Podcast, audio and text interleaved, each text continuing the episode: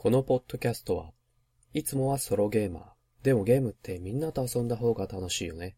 そんなゲーマー、アスールが自分の好きなもの、気になるものについて、ああだこうだ喋るポッドキャストです。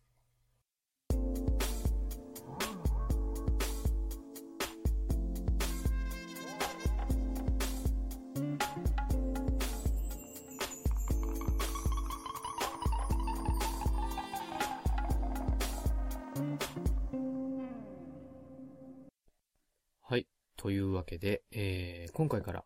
正式に第1回という形でスタートさせていただきます。ソロでおしゃべり、えー、アスルでございます。よろしくお願いいたします。早速ではございますが、えー、ご紹介したいものがございまして、えー、オープニングですが、まず何をご紹介しますかということで、えー、スマートフォン向けのアプリですね。そちらで、えー、スマートグラスというのがございまして、ご存知の方はもうすでに、えーご存知かとは思いますが、Xbox 360から、えー公式アプリとして配信されてます、スマートグラスでございます。スマートグラスって何ですかっていう話ですが、これはですね、手元にあります、えー iPhone なんかのスマートフォンをを使って、えー例えば自分のゲームの履歴や、あとはソーシャルで言うと、えーフレンドのログイン状況。あとは自分の実績の確認とか、あとはダッシュボードにある検索と同じ感じでゲームとか動画コンテンツを検索とかができますね。で、それとはまた別に、えー Xbox の本体に電源入れていただきまして、このスマートグラスも、えー起動すると。で、Xbox 本体の方で、えー Xbox ライブにログインして、こちらの、えースマートフォンにある、えースマートグラスの方も、えーログインしますと、手元の、えースマートフォンと Xbox 本体が、えー接続された状態になります。で、接続された状態で、えー手元のスマートフォンからリモートというのを選ぶと、この iPhone などのスマートフォンがコントローラー代わりになりまして、えー画面にで、えーと、テレビなんかに出てる、えーダッシュボードを操作できると。そういった機能がありますね。で、実際にこれをちょっと使ってみたりはしたんですが、まあそこまでいらないかなっていう率直な意見で言うと、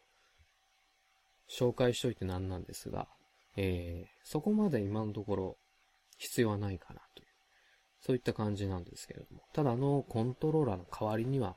なっちゃってるんですが、じゃあなんでご紹介したんですかっていう話なんですが、えーとですね、個人的に、その、今、今後ですね、このスマートグラス、あるいは、えー Xbox 360のソフト向け、ソフトと連動した、えーアプリ、スマートグラスに近いものが配信されたとしたら、これなかなか面白いことができるんじゃないかなと思いまして。例えば、えーゲームソフトと連動しまして、普段コントローラーのスタートボタンやバックボタンを押して、ゲームのマップとか、あとはクエスト状況とか、いろいろ確認をしたりすると思うんですけれども、それをコントローラーではなくスマートフォンの画面で確認できたりとか、まさにそのマップを表示したり、えー自分のアイテム何持ってるかなとか、クエストの確認とか、ゲームの進行を止めずに確認できたりなんかもできるんじゃないかなと。というのと、あとはゲーム中のキャラクターが、えー同じようにこういった端末を使っていることってあると思うんですけども、その演出の一つとして、実際に自分が使っているスマートフォンを使ってゲームの方を進めるとか、そういった演出的な要素もできるんじゃないかなと思いまして。例えば、ゲームのキャラクターが爆弾のスイッチを押すと。それは普段は、えー、キャラクターの方はスマートフォンみたいなものを操作して爆発をさせているかもしれませんが、普段だったらコントローラーの、例えば A ボタンとかなんかを押して、ポチッ爆発が起こる。といった演出になるかと思うんですが、そこの時だけ、例えば自分のスマートフォンのボタンを押して爆発をさせる。といった感じで、少しゲームに乗り乗り込める、乗り込めるって何ですかね何ですかねモビルスーツ乗るんですかね違いますね。のめり込めるような、そういった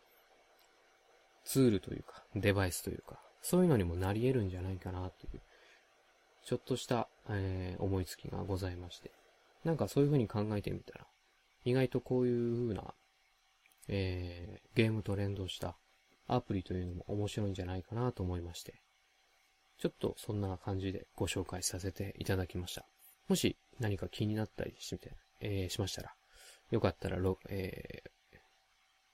このアプリをスマートフォンに入れてみてはいかがかなと思います。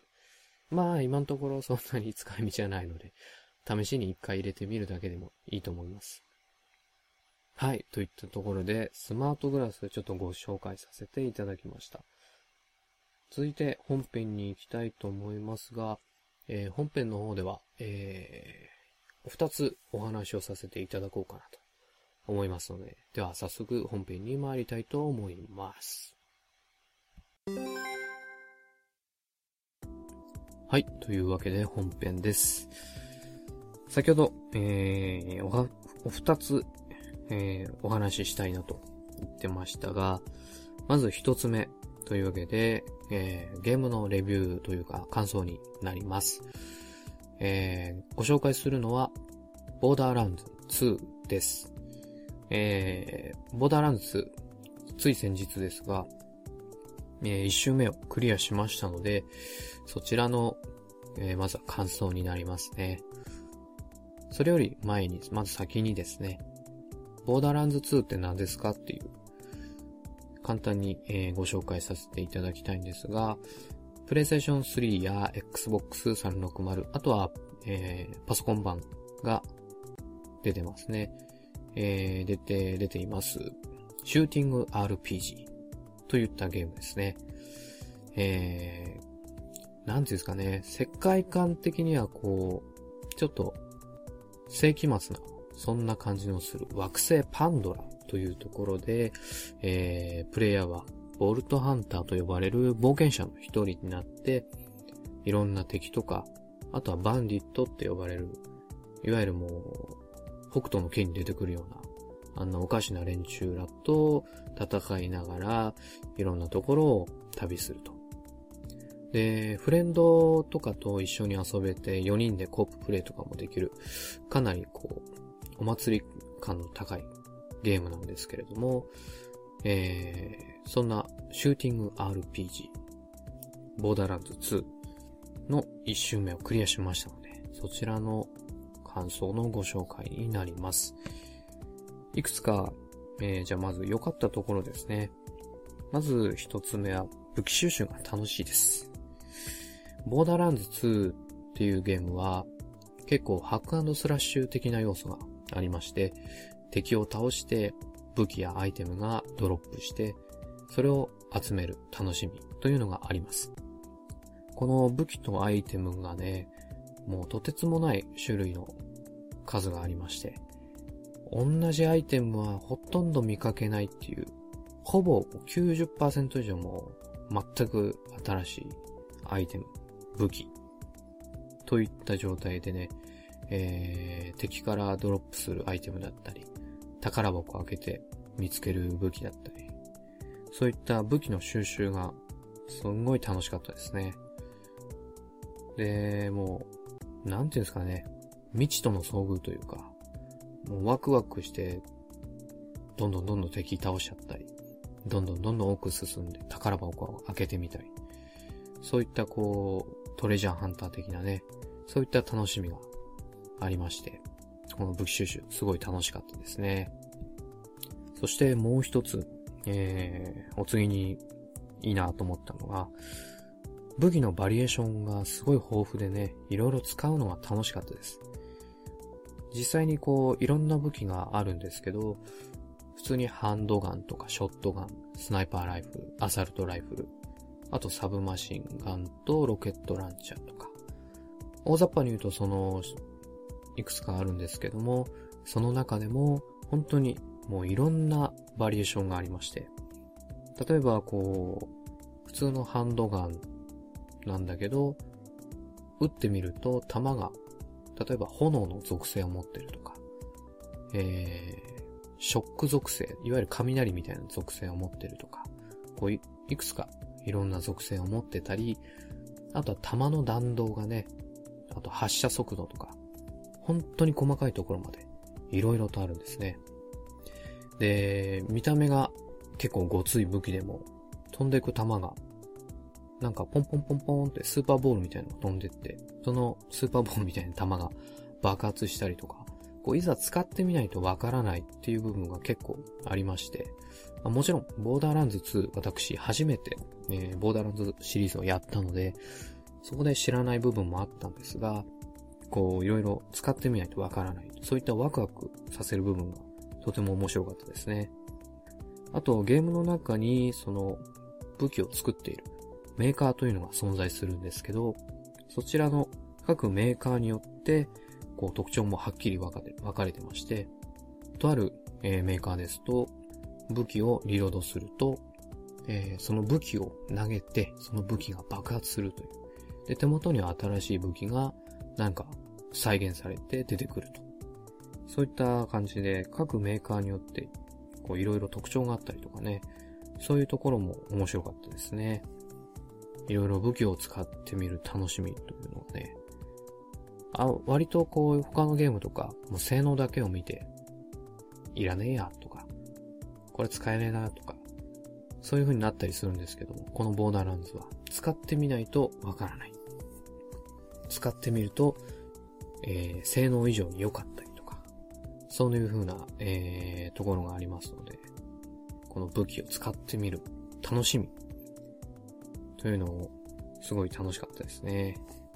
あと、お次ですね。この、ボーダーランズ2、ボーダーランズシリーズなんかは、RPG 要素がありまして、そこでですね、キャラクターのスキルを成長させていくのが楽しいですね。えー、キャラクターを、えー、経験値積ませて成長させていくと、スキルを獲得します。えー、レベルが一つ上がるごとにスキルポイントというのがもらえまして、そのスキルをい、えー、いくつかキャラクターがあるんですけれども、えー、各キャラクター、自分の好きなものを選んで、そのキャラクターのさらに、えー、3系統あるスキルツリーと呼ばれるところから、えー、そのスキルポイント振って、え、キャラクターを成長させていくと。で、キャラクターをどんどんね、成長させていくと、戦闘が便利になったりしたりしてね、こう、どんどんどんどん自分のキャラクターが強くなっていくところが、この RPG 的な要素と言えばいいんですかね。そういったところがすごいいい感じでしたね。あとは、キャラクターが、えー、現在5種類、5種類というか5人選べるんですけれども、その中でも色々タイプがあるんですが、例えば、えー、武器を両手に持って、えー、ガンガンガンガン撃ちまくれるキャラクターとか、あとは自分の姿を消して、相手の背後に回って、刀みたいなブレードを使って不意打ちの攻撃ができたりとか、まあ、いろんな、えー、特徴があるんですが、そのさらに特徴を伸ばしていって、より攻撃的なキャラクターにも育てたりできますし、で、今回ボーダーランズシリーズは協力プレイというのがありますので、例えば仲間のキャラクターを、えー、サポートするような、そういうスタイルに育てることもできますね。なので、えー、プレイヤーによってキャラクターの成長の仕方は千差万別といった感じで、そういうふうに、えー、自分の好きなように育てられる。そういったところもすっごい面白かったですね。で、よくこういうゲームにありがちな、あの、スキルポイント一つ振ったらもう、えー、振り直しができないよっていう。元に戻すことはできませんよっていうことが多々あると思うんですが、このボーダーランズ2はスキルリセットが簡単にできます。お金をちょろっと払えば、スキルポイントを、えー、振り直しができると。何も、何もまだポイントを振っていない状態に戻して、ポイントを振り直しができますので、あんまりこう悩まずにね、あの、このスキルなんだろうっていう感じで試しに使ってみたりとか、そういう風なこともできるのでね、あんまそういう感じで頭を悩まさずに、えー、いろんなスキルを使えるっていうの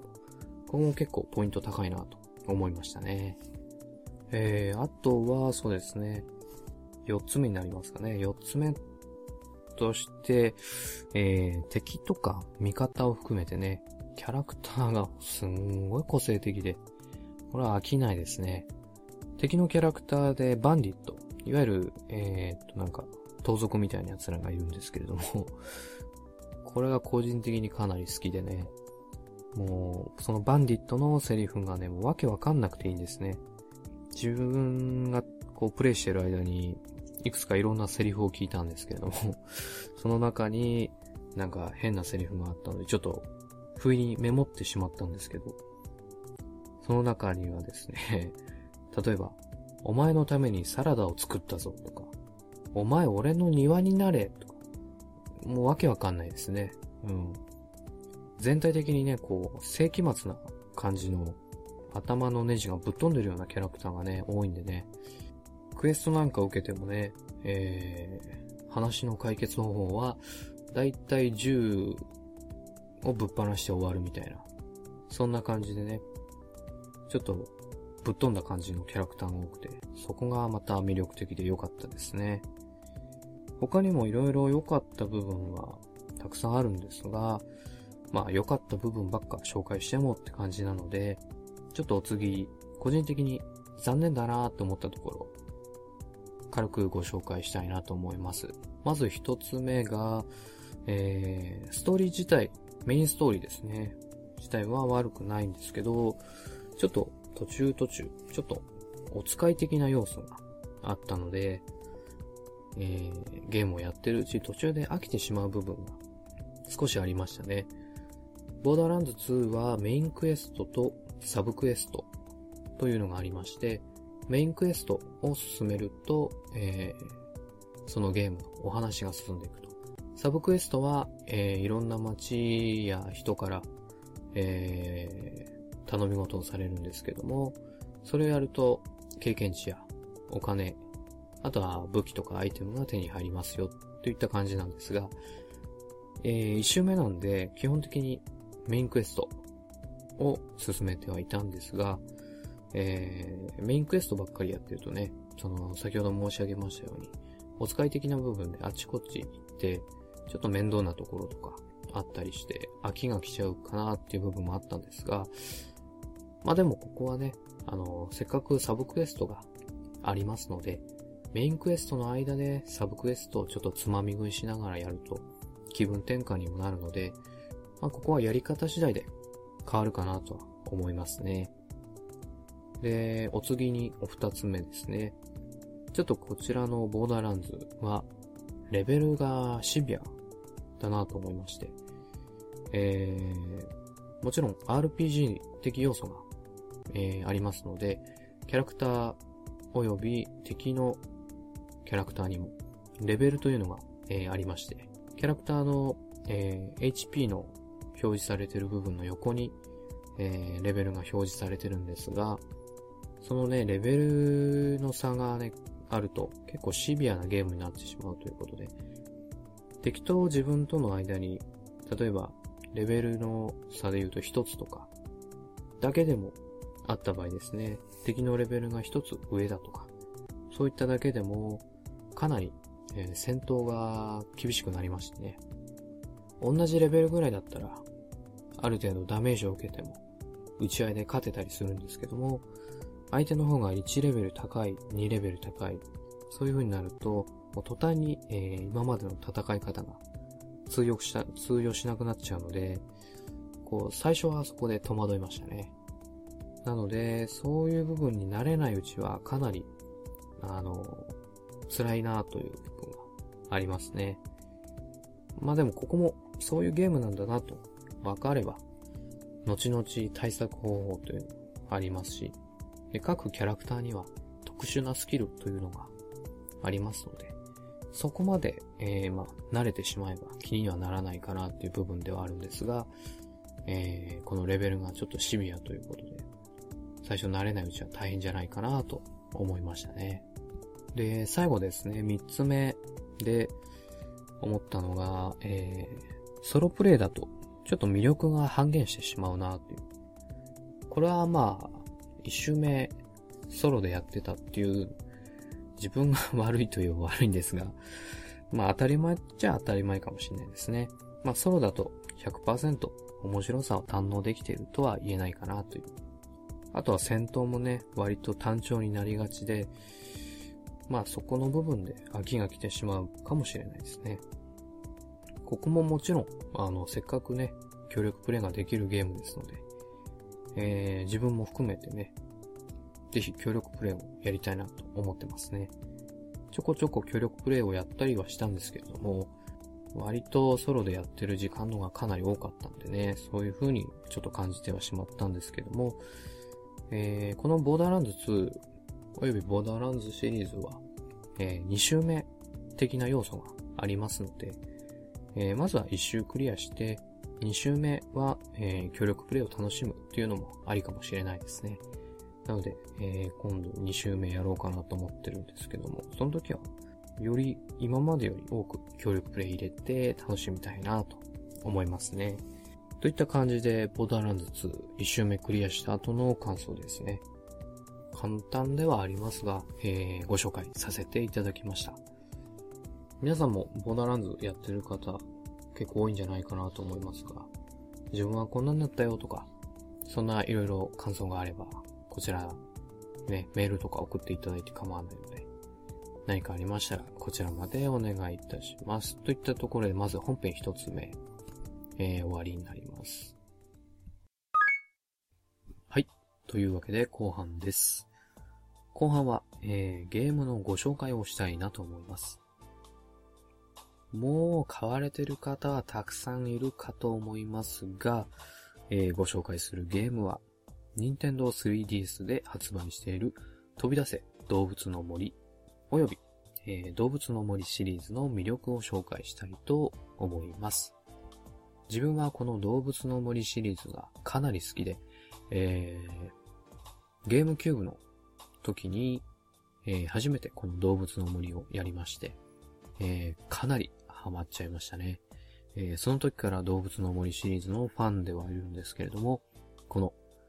えー、飛び出せ動物の森 3DS で最近発売されましたね。そちらの、えー、ゲームの少しご紹介をしたいなと思います。で、この任天堂から出ている動物の森はどんなゲームかと言いますと、えー、簡単に言うとコミュニケーションゲームになりますね。公式にはジャンルとしてコミュニケーションという風になってはいますが、少しシミュレーション要素も含んだゲームになっています。あなたは動物たちが暮らすとある村の住人となって、毎日気ままに自由にのんびり暮らしていきます。釣りをしたり、虫を取ったり、果物や花を育てたり、住人とコミュニケーションを取りながら、時には住人の頼みを聞いたり、一緒に話をしたり、季節の行事の時には村人みんなでお祝いをしたり、といった感じで、えー、すごくまったりしたスローライフを楽しむことができます。他にもね、いろんなことができますので、自分なりの楽しみが見つけられるんじゃないかなと思います。自分も、えー、先日ですね、えー、発売日にこちらの飛び出せ動物の森を買いまして、早速、えー、プレイしてみましたので、え、実際にプレイしてみた感想なんかも交えまして、このゲームを少しご紹介したいと思います。こう、このポッドキャストでね、動物の森の魅力を全部ご紹介するのはちょっと難しいと思いますので、ね、個人的に動物の森シリーズとか、今回の飛び出せ動物の森で面白いなと思う部分を簡単ではありますが、えー、紹介させてもらいますと、まず一つ目ですね。えー、動物の森の村の住人が、もう個性豊かでね、可愛いですね。キャラクター、自分のキャラクターも含め、えー、二頭身デフォルメされたキャラクターではあるんですけれども、えー、自分は人間のキャラクターです。男の子、女の子をどちらか選んで、えー、操作をするんですが、えー、自分の暮らす村ですね、動物の種族がたくさんいるんですが、その種類がかなりの数ですね。例えば、えー、犬や猫、あとはリスとか、えー、ネズミとか、虎ですね。ちょっと変わったところで言うと、ワシとか、ゾウとか、あとカンガルーなんかもいますね。で、これがね、どれもこれもみんな可愛くてね、なんかもう愛くるしいんですが、一癖も二癖もあるキャラクターで、ま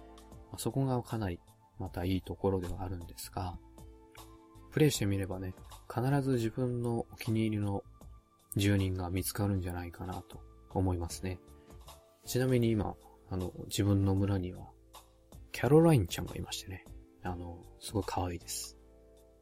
リスの、えー、キャロラインちゃんなんですけども、なんかね、見た目すっごいギャルっぽいんですよ。あの、髪の毛金髪で、で、リスなんで、ちょっと肌の感じが赤茶っぽい感じなんですけども、で、目が真っ青。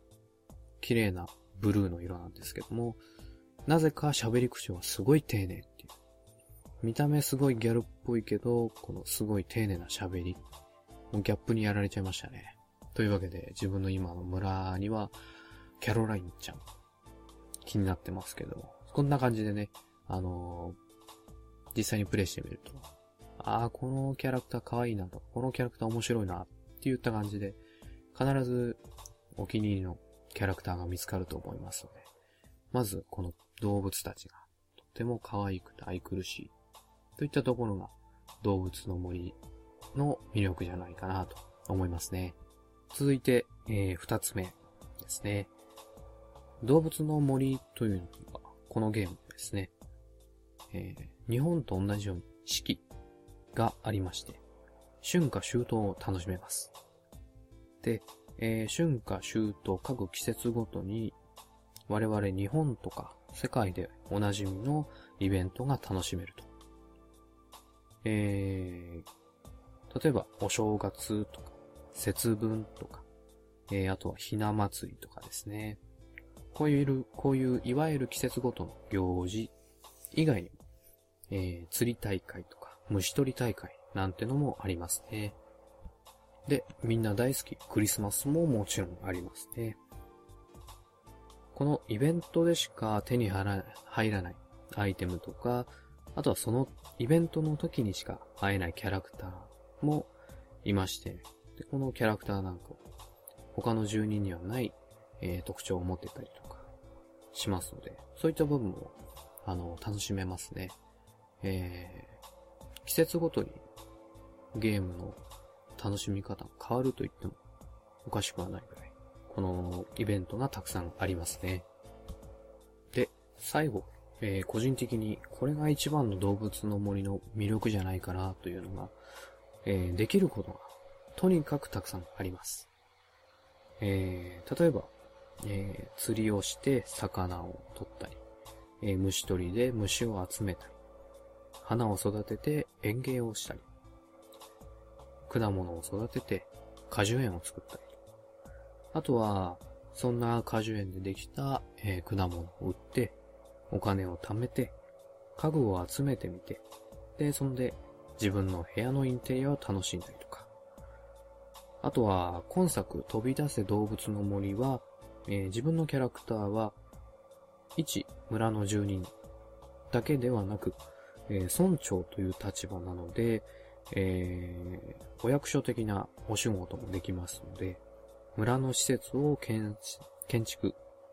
して、なんかより良い村づくりしてみたりとか、あとは、えー、なんと条例を立てたりすることもできますね。条例の一つに、例えば、皆さん夜型生活にしましょうとか、あとは村の環境をきれいにしましょうとか、まあ、そんな感じの条例を立てたりすることもできますね。他にも、えー、村の生活的な部分とは違ったところで、えー、マイデザインというドット絵を描いてね、えー、自分の服をデザインしたりとか、傘をデザインしたりとか、そういったこともできますね。えー、村のところに、えー、エイブルシスターズという、えー、仕立て屋があるんですけれども、そこの仕立て屋さんで自分の服を、えー、デザインしてお店に並べることができるんですね。今回、えー、このマイデザインも少しパワーアップしてまして、カラーバリエーションもかなり豊富になってますし、あとは 3DS というゲーム柄、えー、タッチペンを使えますので、かなりドット絵を描きやすくなってますね。そうして出来上がった自分のマイデザインを、えー、お店に並べることができるんですけれども、その並べたデザイン、服なんかが、例えば自分の村で流行ったりするんですね。そうすると、えー、村の住人がみんな自分の服を着てたりとか、あとは、この、えー、デザインを、えー、地面に並べることができるんですけれども、それを複数枚、絵を並べてみて、一つの絵にしたりとか、そんなことをしながらね、あの、もうすでにすごいデザインを上げてる人とか、たくさんいますのでね。そういう風にいろいろ、えー、遊びの幅もありますね、マイデザイン。そして、さらにさらにですね、えー、Nintendo 3DS オンライン対応してますので、この飛び出せ動物の森もオンラインで、えー、友達と遊んだりすることができます。えー、友達の村に行ったり、逆に自分の村に、えー、友達を招待することもできます。え友達、フレンド同士じゃなくても、えローカル通信で見知らぬ人とかも、え自分の村に来たりすることもできますね。まあちょっとこの知らない人だと、もしかしたらいたずらとかされちゃうかもしれないんで、ちょっと怖いですけども、まあなので、あの、フレンド同士で遊んでもらえればいいかなと思いますが。あとはですね、あと、この、今回、村とはまた別に、南の島というのがありまして、船で行けるんですけれども、ゲームを少し進めていると、えー、南の島に行く船が来ます。で、この南の島には、あの、お金を払えば、何回も行ったり来たりできる、なってまして、もうまさに南の島でバカンスといった感じで遊べるんですね。えー、ここで、えー、一人だけでもいいですし、えー、フレンドを呼んで、自分も、自分も含めて、4人まで、えー、一緒に南の島に行けますので、この南の島で村とは違ったね、遊びができるのも今作の魅力の一つですね。この南の島にはツアーというのがありまして、魚釣りツアーとか、えー、あとは虫取りツアーとか、そんな感じで4人でこう楽しめる、競い合えるような、そういったミニゲームもありますし、えー、島でしか取れない果物や、えー、魚、虫とかもありますので、そういう新しい出会いも楽しめますね。あとは今作の、の方は、えー、3DS おなじみのすれ違い通信対応してまして、すれ違った相手のお部屋を、えー、実際に見ることができます。でもしその中に自分が気になった家具とかあると、なんと注文して買うことができるんですね。自分の持ってない家具をすれ違い通信でたまたま見つけたとしたら、それをちゃんと、えー、お金を払えば、ちゃんと買うことができる。そういうふうに家具を増やすこともできるので、えー、例えばフレンドさんがいなくて、一人で細々とやってるよっていう人なんかも、えー、すれ違い通信を繰り返してると、いろんな人とすれ違って、その人の持ってる家具なんかも、えー、変えたりしますので、えー、一人だよっていう人もあまり心配せずに、えー、楽しめるんじゃないかなと思いますね。まあ、えっ、と、注文できる家具もあるんですが、中には非売品もありますので、そちらだけちょっと注意してください。こんな感じでいくつか紹介してるんですが、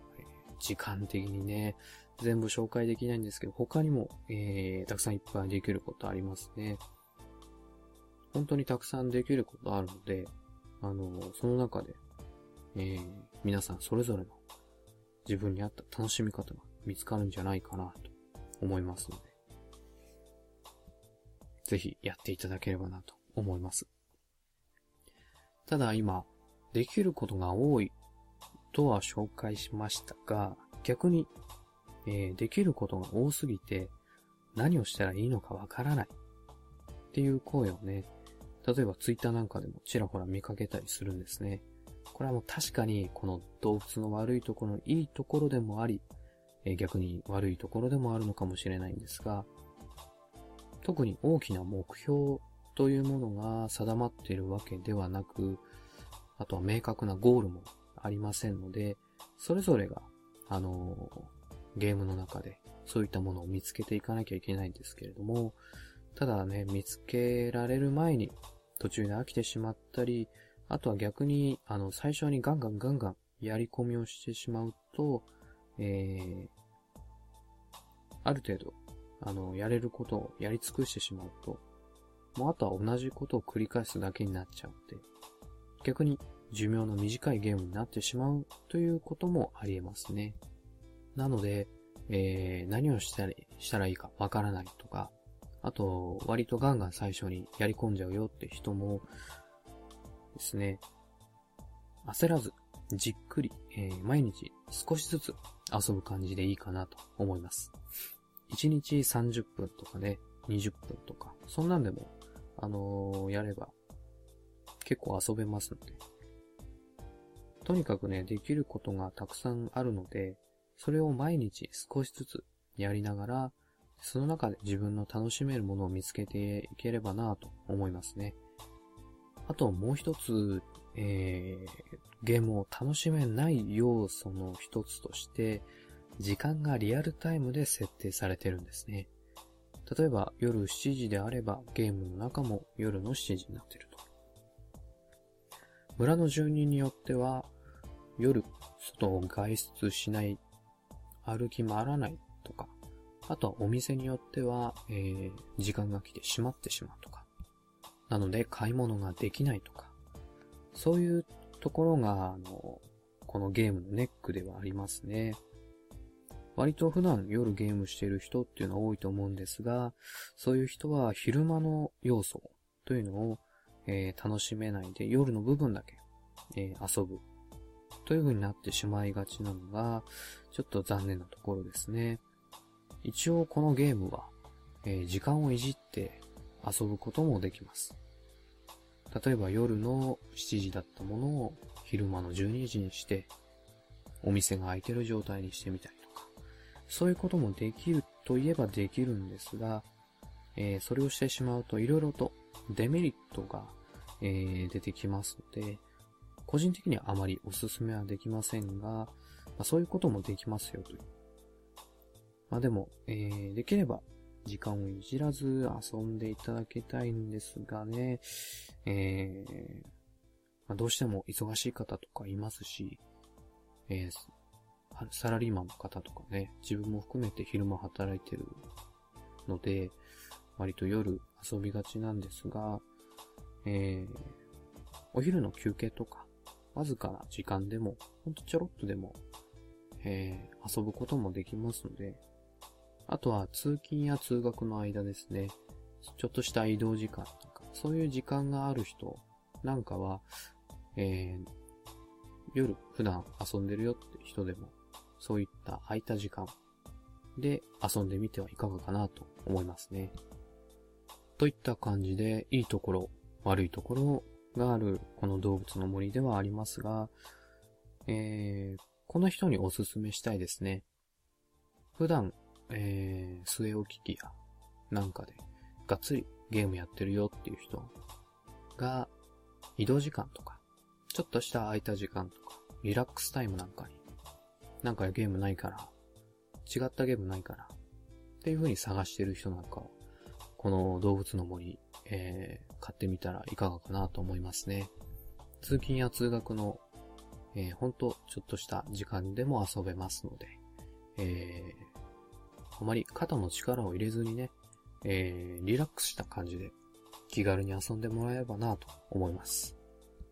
はい。そんな感じで、えー、動物の森をご紹介させていただきましたが、いかがだったでしょうか？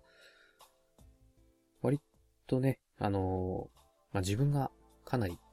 動物の森のファンなので、偏ったご紹介になってしまったかと思いますが、えー、まあ、少しでも何かの参考になればなと思いますね。はい。そんな感じで本編後半ですね。終わりとなります。というわけでじゃあエンディングを聞いてください。はい。エンディングです。いやー、正式にスタートしましたね。えー、今回が第1回になるわけですけれども、えー、この第1回に合わせて、えー、ツイッターの方にもソロでおしゃべりという、えー、ね、名前で、えー、アカウントを作りましたので、またそちらも後ほど紹介したいなというのと、あと iTunes の方にも一応登録申請の方、えー、出しましたので、この第1回が配信される頃にはどうなってるかちょっとまだわからないんですけれども、iTunes の方でもダウンロードして再生できるようになってればなと思います。この iTunes 登録するのって、なんか意外と難しいなとか、そういう風に考えてたんですが、えー、いろいろ、いろと調べてみると、そんなことでもないみたいで、えー、ただ単に知ってるか知ってないかというか、自分の勉強不足が出ちゃったんですけれども、えー、今後は、えー、この iTunes の方も使って配信していければなと考えております。今、うっすらですが、今後のストロベリー、どんな話をしようかなとか考えてはいるんですが、あー、まだもうちょっと先ですけれども、えー、12月入りましたら、年末ですので、えー、いろんなポッドキャスト恒例ですが、えー、2012年の、えー、ゲームを振り返ってみたり、例えばアニメを振り返ってみたり、映画なんかもね、振り返ってお話できたらなと考えておりますので。あと、えー、近い話題といたしましては、個人的に Call of Duty Black Ops 2が気になってますので、えー、自分はまだ海外版を買ってはおらず、えー、日本版の字幕版を買おうと考えています。キャンペーンを、えー、楽しみたいなと思ってるので、えー、なので、まずは字幕版を買って、えー、キャンペーンとか、あとはオンラインのね、対戦ももちろん楽しんでいきたいなと思います。もしかしたらこのブラックオプス2の、えー、お話をするかもしれませんね。その辺も、まあもしよろしければお楽しみにしていただければなと思います。それでは最後に、えー、この番組では、えー、ご意見ご感想お待ちしております。どんなことでも構いません。えー、批判も大いに結構です。えー、メールの方は、えー、ソロベリ at gmail.com ソロベリ at gmail.com です。スペルの方は soloberi at gmail.com です。えー、先ほど申し上げましたが、ツイッターのアカウントを作りました。こちらの方は、えー、同じくソロベリですね。えー、soloberi が、えー、ツイッターアカウントになってます。こちらのアカウントをフォローしていただいて、えー、ダイレクトメッセージや、あとはリプライなんか飛ばしていただいても全然構いませんので、えー、全然長文じゃなくて、ほんとわずかな文章でも構いませんので、えー、何かあればこちらの方に、えー、送っていただければなと思います。といった感じで、えー、ソロベリー正式スタート第1回、この辺で終了となります。それではまた皆さんお会いいたしましょう。アスルでした。